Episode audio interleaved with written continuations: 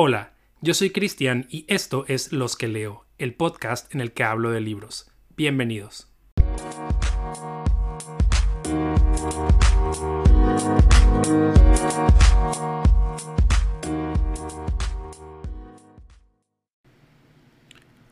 Hola, ¿cómo están? Bienvenidos una vez más a un episodio de Los que leo, el podcast en el que hablo de libros. Y ahora toca hacer el resumen de los libros que leí en el mes de marzo. Ya les platiqué un poquito en el episodio número 10, el pasado. Les conté que marzo no fue mi mejor mes en cuanto a lectura, me dio esta cosa que es el bloqueo lector. Platiqué un poquito más acerca de este tema en, en este episodio número 10 pero básicamente pues es cuando la lectura nada más no fluye, intentas leer y no logras avanzar, te distraes muy rápido y pues en general pareciera como que no estás en el mood de leer y por más que te guste o sea uno de tus hobbies o te la pasabas leyendo no sé media hora cada semana digo cada día o lo que sea ya no lo puedes hacer por alguna extraña razón tu cabeza y no te permite concentrarte eh, entonces, pues por esa razón, marzo lo considero que no fue un mes muy bueno. Pero eso no quiere decir que no haya leído libros que me hayan gustado y me hayan entretenido. Entonces, la idea es hablar un poquito de, ellos ahora. Y pues a ver si espero que alguno de estos les guste. Eh, pues vamos a arrancar. Bueno, el primero de estos libros tuvo su propio book review en el capítulo pasado, que es Nadie nos vio partir de Tamara Trotner. Ahora sí lo dije bien. Eh, y bueno, Nadie nos vio partir es la historia de Tamara. Es un relato de autoficción, es decir, como es su autobiografía, pero ella dice que es autoficción porque es un poco como que lo que realmente pasó y lo que te acuerdas. Cada quien recuerda las cosas de conforme a lo vivió. Entonces es este relato que ella construye a base de sus recuerdos, tomando en cuenta también las conversaciones que tiene con otras personas que formaron parte de esta historia.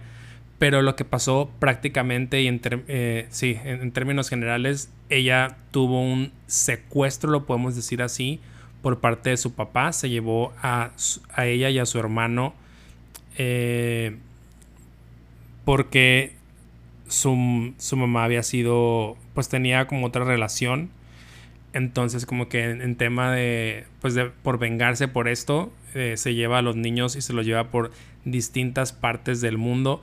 Entonces este es un ejercicio de Tamara como entender esta situación que pasó, como también eh, explorar el tema de qué es la paternidad, eh, explorar también el tema del perdón, o sea, como de pues por esta acción que pasó, cómo perdonar a, una persona que te, que te, hace esto. Entonces toca distintas fibras, eh, también habla mucho del amor, por ejemplo, que creo que a, veces el, el meollo de todo esto es que a veces hacemos cosas por amor, eh, pero pues quedan de cierta manera en tela de juicio dependiendo de quién las viva y quién se vea afectado por esas decisiones por amor.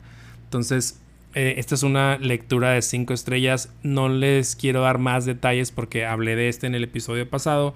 Pero aparte también es un libro muy corto y el tema principal es este que les acabo de contar, la premisa. Lo interesante de este ejercicio de Tamara es cómo lo va eh, pues desmenuzando poco a poco y cada vez rascando, rascando y escarbando.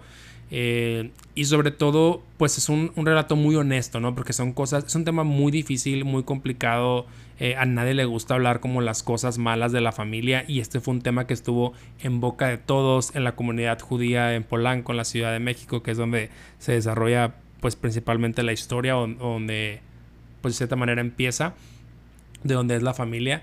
Entonces creo que es un trabajo que se agradece porque aparte de que es, un, es una buena novela, se está escrita bien, te mantiene interesante y tal, eh, pues no es fácil el ser tan transparente, el compartir como que algo que duele eh, y si bien también sé que este es un ejercicio bueno para Tamara para entender y pues y comprender la situación, perdonar, dejar ir, etcétera, eh, pues no está de más como el, el agradecer, el compartir este tipo de, de, historias.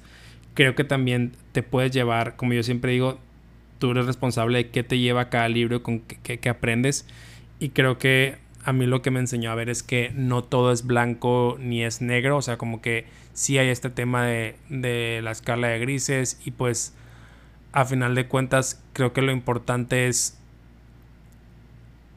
es lo que cada uno termina haciendo con las situaciones que nos pasan, ¿no? Cómo las procesas, cómo las trabajas y por eso la importancia de pues ir a terapia, la importancia de platicar lo que sucede, eh, la importancia de reflexionar cómo te sientes y tal porque pues cuando te pasan cosas en la vida te pueden llegar a destruir, sobre todo una cosa tan fuerte como le pasó a Tamara, eh, pues cualquiera que no hiciera un esfuerzo como en mejorarse a sí mismo podría haber pasado por un, camino como muy difícil y pues una depresión, una, no sé, un, un no sé, no conozco mucho el tema como para decir que pudo haber pasado, pero sí me refiero a que mentalmente pues sí puede llegar a tener un impacto con el, cómo esta situación te pasa, sobre todo cuando estás tan chico, a la edad de 5 años que pasa esta situación eh, y que no logras entender del todo, pues creo que puede tener consecuencias importantes en tu vida si no lo trabajas. Entonces, le recomiendo esta historia, es una historia muy corta, está muy bien escrito el libro y, y está muy entretenido y muy interesante. Pero bueno, eso fue Nadie nos vio partir de Tamara Trotner. También hay más un poco más detalle en el episodio número 10. Por si no lo han escuchado, los invito a hacerlo. Y ahora quiero pasar a otro libro que se llama The Vanishing Half. Su traducción en español es La mitad evanescente y fue escrito por Britt Bennett. Este libro ganó el libro del año en Goodreads en el 2020, que Goodreads ya les he platicado, es esta red social que, que hay para la gente que ama los libros, en el que tú puedes buscar libros y los puedes poner como en folders de que quiero leer este libro o este libro ya lo leí y mi rating es una estrella, cinco estrellas y mi review, o sea, lo que opino de este libro es esto. Entonces tú vas compartiendo y vas teniendo amigos para ver qué libros están leyendo, enterarte de otras novedades. La verdad se lo recomiendo mucho si no están ahí. Pero bueno, cada año hacen una, una, premiación y The Vanishing Half fue el libro del año en el 2020. Esto quiere decir que a mucha gente le gustó. Eh, y, y, pues bueno, es, es, un premio que da la gente. La gente selecciona a los nominados y a...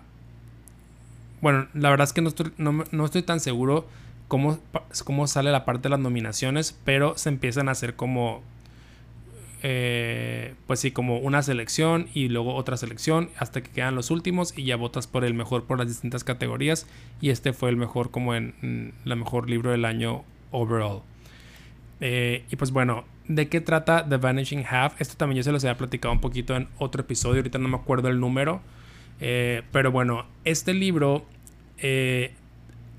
cuenta la historia de Desiree y Estela, o las hermanas Vignes eh, que ellas viven en un pequeño pueblo que se llama Malard, en el que existe esta comunidad que si bien es de, de descendencia negra, eh, sí no, tiene como la piel, eh, pues sí, no es tan evidente.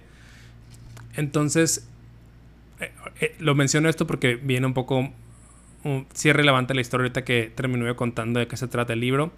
Eh, pero bueno, son estas dos hermanas que decir es como esta hermana, como la rebelde, la que tiene ganas de ser más en la vida y como que el más, pues sí, la, la más, la que tiene más chispa, podemos decirle así. Y Estela es como la niña más tranquilita, la más eh, callada, la hermana como, pues sí, la, la, menos extrovertida. Entonces Desiree presiona a Estela para escapar de Malard y tener su propia vida en New Orleans porque pues Desiree como tiene estos sueños de pues ser alguien en la vida y como que dejar esta, este pueblo chico y, demás. Entonces Estela termina pues aceptando irse con Desiree. Eh, pero eventualmente Estela se escapa de, de New Orleans a vivir otra vida que como lo menciona la autora, se va a vivir otra vida blanca, es decir, porque tiene la capacidad de, al, no tener sus características físicas tan evidentes, pues la gente no la toma como afroamericana y Estela toma estas ventajas para asumir y llevar una vida blanca. Eh, mientras que Desiree, por cuestiones de la vida se termina casando pues con una persona también afroamericana y le va muy mal con violencia, perdón, violencia doméstica y demás y termina regresando a Mallard después de, algún, de algunos años. Entonces es aquí donde empieza a centrarse la historia porque decidí de ser este personaje que quería ese cambio y que arrastró a su hermana al cambio, pues termina regresando irónicamente al pueblo de donde quería escapar y Estela pues es la que tiene esta vida blanca eh, y se hace pues pasar por otra persona. Eh, y, y pues bueno, entonces este libro trata un poco de, de qué pasa con, con Desiree al regresar a este pueblo eh, y cómo alrededor de los años pues Desiree tiene a una hija que sí es alguien que se le nota lo afroamericano en su color de piel, o sea, es una persona como lo menciona en el libro muy negra. Eh, entonces, la hija de Desiree pues logra vivir su vida, o sea, va a una universidad prestigiosa en Estados Unidos y hace una vida pues eh, de éxito eh, a pesar de, de donde viene.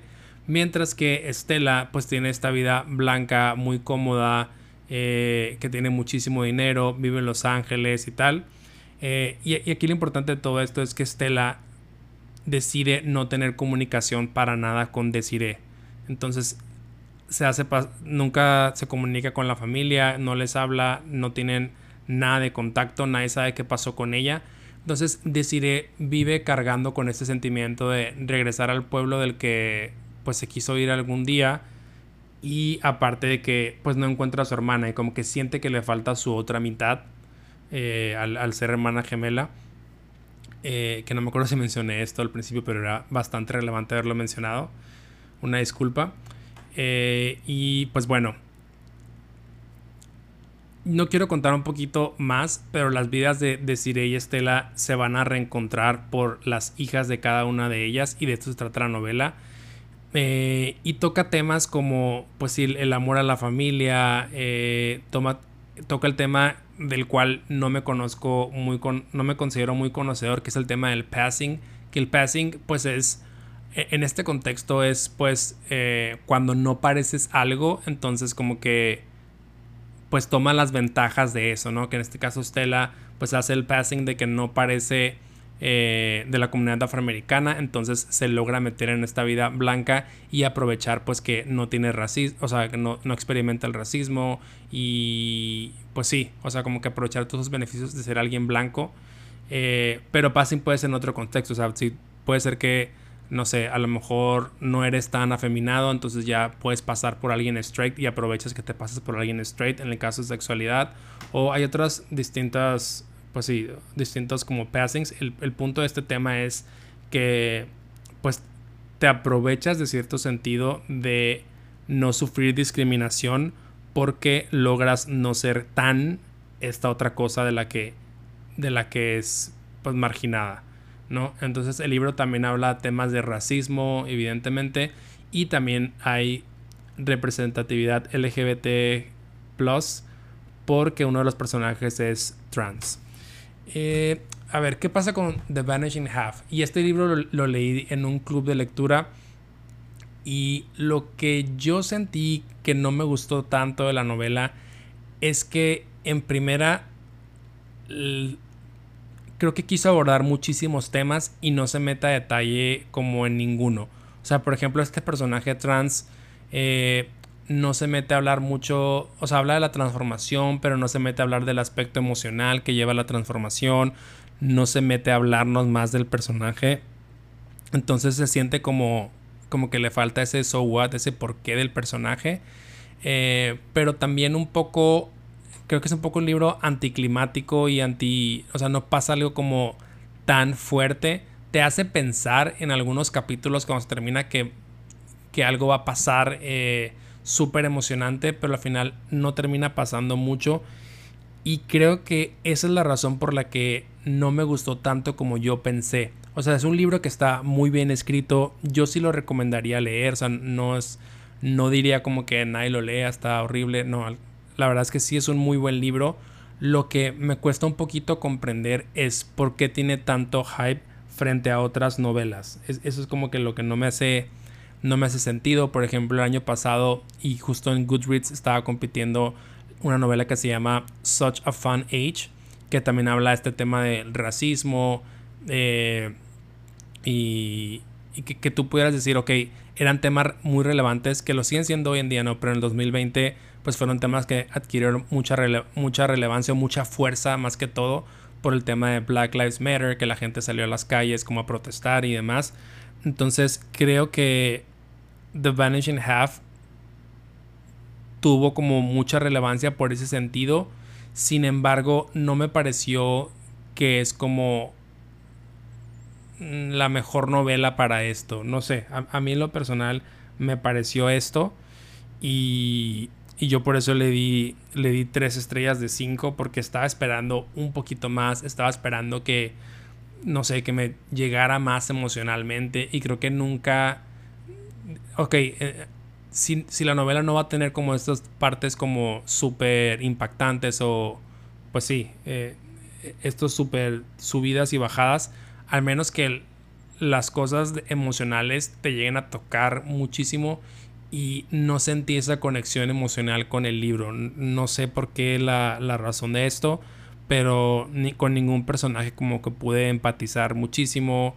Eh, por ejemplo, Estela, que es una persona que se hace pasar por blanca, pues sí puedes llegar a comprender las razones de las que por qué lo hizo y si es alguien que carga de cierta manera con, con cierto remordimiento por hacer esto, pero también es alguien que dice, pues yo también quiero lo mejor para mí. Entonces como que te permite entender un poco las dos partes de, de, tomar una decisión de, mm, pues de llevar una vida por quien eres y otra por pasar por algo de lo que no. Pero no sé, me faltó esta, esta conexión emocional, por eso yo le di tres estrellas. Sin embargo, creo que sí vale la pena que, que lean este libro si les interesó la historia, porque pues creo que sí, sí, es, sí es una novela rescatable. Pero bueno, ahora continuando con otro libro, está el libro que se llama Black Buck de Mateo Ascaripur, espero haberlo pronunciado bien. Y este libro nos cuenta la historia de Buck. Entonces, Buck es un chavo que vive en Nueva York, en una. En una parte como no tan. Pues sí. No tan rica de la ciudad. O sea, donde no hay tanta riqueza económica. Eh, y él trabaja en un Starbucks. Entonces tiene como que su vida, pues muy sencilla. Como ser barista de Starbucks. Sin embargo, tiene bastante potencial. O sea, es como el el manager de la tienda eh, Starbucks en la que está trabajando y como que inspira mucho a, sus coworkers a que sean mejores baristas y demás. Entonces como que tiene todo este potencial y trabajan en un edificio de oficinas. Entonces siempre ve que llega gente de como que de una oficina y ve particularmente a una persona que se ve muy importante, que se ve como el jefe de una empresa, que hace bastantes viajes al día como por su café. Y en uno de esos días dice, lo voy a tratar de convencer de que tome una cosa distinta. Entonces le hace un pitch de tratarle de vender otro café y como que esto saca de mucho de onda al CEO en, el buen sentido y le dice, me interesa conocerte, sube a mi oficina eh, porque quiero hablar contigo de algo.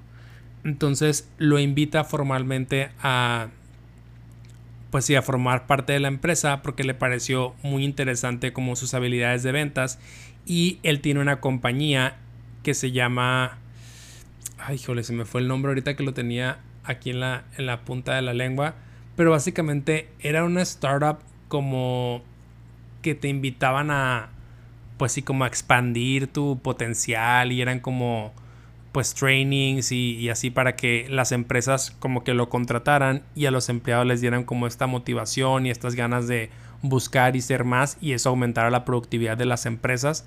Entonces eh, le pareció muy bueno lo que hizo Buck. Entonces dijo, lo quiero tener en mi equipo para que pues genere ventas y, demás.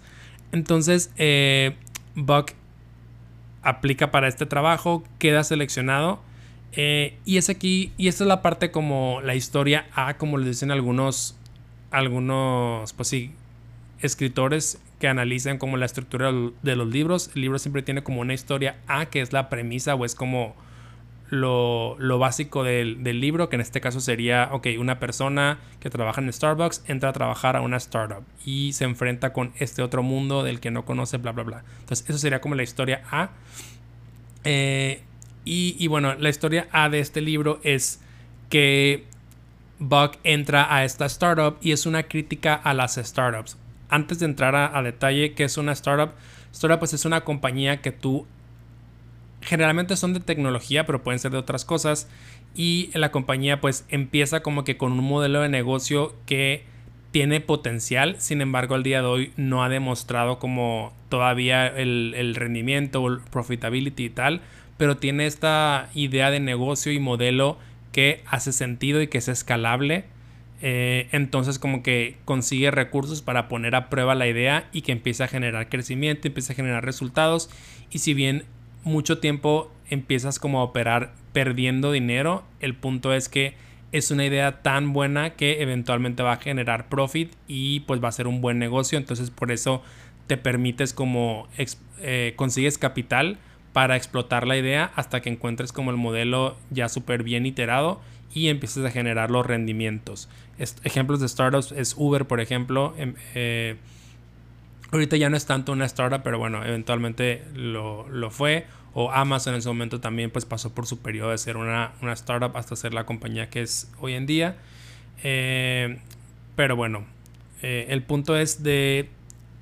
La historia A de este libro es este personaje, Buck, eh, que entra a este mundo de, de las ventas en una startup y la verdad es que sí tiene talento, le empieza a ir muy bien. Eh, y pues obviamente de trabajar en una Starbucks a trabajar en una startup empieza a ganar muchísimo dinero. Entonces él se empieza a perder un poco en, en pues sí, en, en, ser alguien que tiene ahora mucho dinero y empieza a dedicar toda su vida al trabajo porque eso es lo que generan las startups, ¿no? Las startups eh, sobre todo las que empezaron en Silicon Valley, pues son estas típicas compañías que has escuchado que, que tienen de que mesa de ping pong y alcohol y comida, etcétera, para que pues te la pases ahí todo el tiempo porque ahí cubres todas tus necesidades, pero también te exige mucho eh, meterte al trabajo y ponerte la camiseta y demás. Entonces eso le empieza a pasar a Bugs, empieza como a enajenar con el trabajo y empieza a quedar mal con todas sus, otras relaciones, empieza a quedar mal con su novia, empieza a quedar mal con su mamá, empieza a quedar mal con su vecino, con su amigo de toda la vida. Entonces básicamente se empieza a quedar perdido en esta nube de ahora trabajo en una startup y soy alguien importante y voy a ser alguien exitoso y demás. Eh, y pero lo que realmente se trata de la historia, que es la historia B, es como Buck empieza a regresar un poco de esta parte de, de, pues sí, de los conocimientos que ahora tiene de ser una mejor persona, lo empieza a regresar a la comunidad eh, de personas de color, no nada más a las personas afroamericanas, sino también personas asiáticas eh, y creo que también las personas latinas. Eh, porque él dice que en las startups, y él lo experimenta, pues básicamente es la única persona de color, todos son blancos y pues no hay oportunidades para gente como él. Entonces él quiere entrenar a estas personas a que sean alguien en la vida y crea como este grupo en la que las personas empiezan como a, a prepararse para saber de ventas y empiezan a ganar posiciones relevantes en otras startups, a ganar, a ganar buenos trabajos y se hace como toda esta comunidad. Entonces eh, Buck tiene como un enemigo principal que es Clay, que es como el director de ventas de su empresa, que pues como que le frustra, es como alguien racista, entonces le frustra que le está yendo tan bien a Buck en la compañía. Eh, entonces pues básicamente empiezan a pasar como ciertos conflictos entre ellos. Y ya para no entrar en detalle de eso se trata este libro. A ver, a mí este libro me gustó muchísimo la historia A, la parte como la crítica de las startups. A mí este tema de startups y demás es un tema que me encanta muchísimo escuchar eh, tanto historias reales como historias de ficción. Entonces me pareció muy bueno. Es una sátira porque los critica eh, bastante bien. O sea, se burla de toda la enajenación con cuando se pone la camiseta la gente. También pues critica también, ¿no? Esta parte de pues que prácticamente es una comunidad de bros en la que únicamente los que son amigos de tal pues tienen buenos puestos, la gente blanca, etc. Eh, entonces me gustó toda esa parte en la historia B, creo que los errores que tiene el libro es que pasan cosas muy inverosímiles que yo digo se pasó, o sea, como que ya estoy perdiendo como la credibilidad del libro, esto no tiene nada que ver, esto qué onda. Y creo que lo lleva a un extremo que no me encantó. Entonces yo por eso leí dos estrellas. Sin embargo, sí disfruté el libro en general porque, eh, bueno, este lo, leí en audiolibro y sí el, narrador hizo una, un, performance muy muy bueno. Le pone como mucho sabor a la lectura. Pero te digo, estos temas que fueron como muy inverosímiles son los que me hicieron perderle la, credibilidad al libro, a la historia, y, por esa razón le di dos estrellas. Sin embargo, eh, una, bueno, una de las ventajas que me ha permitido ahorita que, estoy compartiendo más de libros y estar en esta comunidad de Instagram con otros bookstagrammers, eh, uno de los amigos que he hecho ahí, que se llama, que es arroba read by Ryan, eh, va a entrevistar a, a esta autora, a Mateo, y sí me voy a unir a esta reunión para escuchar un poquito más de, de qué estaba pensando Mateo cuando escribió este libro. Creo que me va a permitirlo ver desde otra perspectiva y quizás mi rating ya no sea de dos estrellas. Pero, pero pues bueno, creo que siempre es importante escuchar al autor eh, y capaz que me da, me da otra manera de entender la novela, ¿no? De, de escuchar las razones de por qué le hizo así entonces, pues estoy esperando con ansias esa plática. Eh, y pues bueno, creo que a ver, a ver qué es lo que pasa después de ahí. Y continuando con otro libro, eh, que si no me equivoco sería el último de este episodio, es The Nickel Boys. Entonces, The Nickel Boys eh, ya está traducido al español como Los chicos de la níquel y es una novela escrita por Colson Whitehead que ganó el premio Pulitzer en el 2020. Este autor también ganó el premio Pulitzer en el 2017, pero es la primera novela que leo de él. Eh, y pues bueno, esta historia nos cuenta la historia de Elwood Curtis, que es un chavo eh, que está viviendo en 1960 más o menos y es una persona afroamericana que pues es muy optimista y está como todo como con ese con esa pasión por las ideas de Martin Luther King y como que no entiende mucho la segregación racial que están viviendo por las leyes de Jim Crow en ese momento en Estados Unidos, que pues básicamente tenían segregada a la, raza afroamericana. Eh, y pues bueno, Elwood a pesar de todo esto, como que él tiene pues las ganas de ser alguien en la vida, le pone muchas ganas a la escuela, trabaja, no se mete en problemas, vive con su abuela porque sus papás lo abandonaron, pero pues él es alguien que quiere ser feliz y quiere ser alguien en la vida, entonces tiene como ese drive y esa motivación para pues sí, ser diferente a los chicos de, su comunidad y su, barrio. Eh, pero por una trampa y por una injusticia eh, pues sí, horrible, lo acusan de robarse un, carro cuando él no había, no había sido el que, el que hizo esto. Y lo llevan a un, a un reformatorio en Tallahassee. Eh, y en este reformatorio, pues Elwood conoce a Turner, que es como todo lo contrario, o sea, como que Turner es solo cree como que el ser humano es súper malo y como que no cree mucho en, como en, el lado bueno de la humanidad y que dice que todos, pues, pues sí que todo está jodido, por decirlo de alguna manera, y la única razón para salir de la vida es escaparte de este reformatorio. Y este reformatorio, la escuela Nickel en, esta novela, eh, pues es un lugar horrible porque, para empezar, también tienen separados a los niños afroamericanos de, de los de los blancos y también se, se toca un tema un poquito el tema del passing en esta novela porque hay uno que es latino entonces como que de repente lo mandan a la Casa Blanca, de repente lo mandan a la casa para la gente de, color, precisamente por ese tema del passing, ¿no? Que no, que no logran como definirlo muy bien.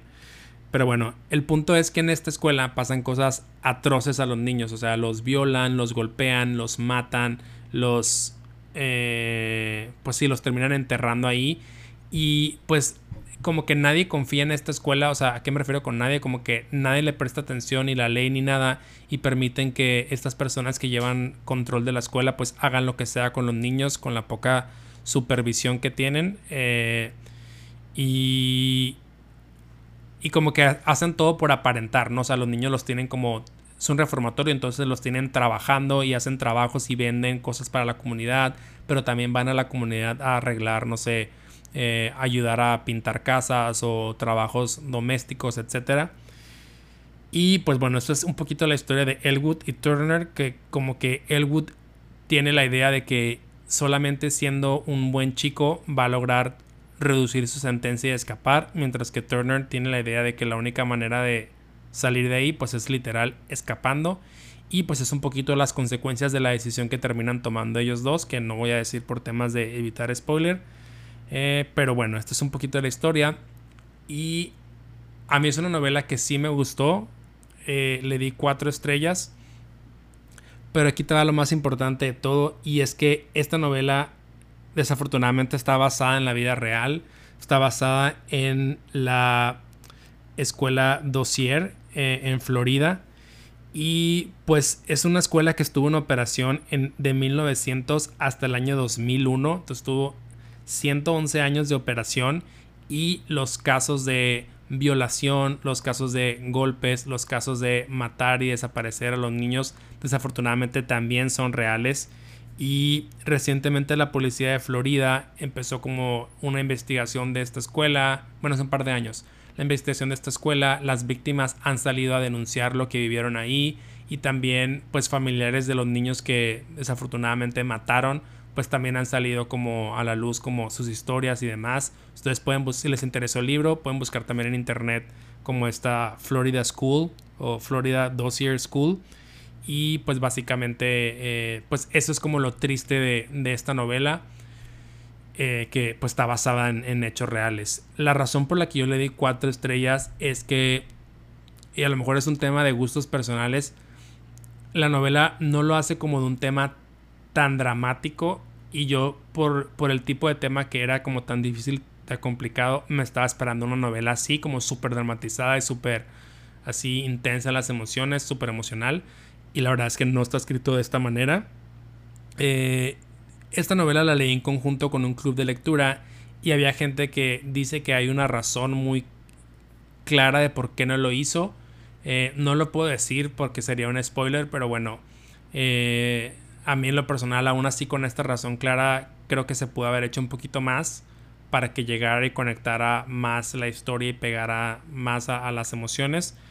Eh, y por eso le di yo las cuatro estrellas. Pero pues sí, en general, The Nickel Boys sí también lo, puedo recomendar. Es una novela bastante corta, como de 220 páginas más o menos. Eh, y, y, sí, bastante bueno. Y por último, del último del otro libro que leí en marzo, la verdad es que no tiene mucho caso hablar. Primera porque el libro ya está fuera de circulación y la otra porque evidentemente no soy el target de ese libro pero fue un libro de una historia de Le temes a la oscuridad que les conté en el capítulo pasado. Si no, los si no lo han visto, escuchado, los invito a hacerlo. Pero pues básicamente sí, es el libro de esta serie de los 90, es una mini historia de terror y solamente la razón por la que lo leí es porque me sentía muy bloqueado y quería como leer algo súper sencillo, súper corto para pues sacarme de este bloqueo. Y esto fue todo por el episodio número 11 de Los que leo. Los invito a suscribirse a en, tanto en Spotify como en Apple Podcast para que puedan recibir notificaciones cuando salgan nuevos episodios. Y pues bueno, muchísimas gracias.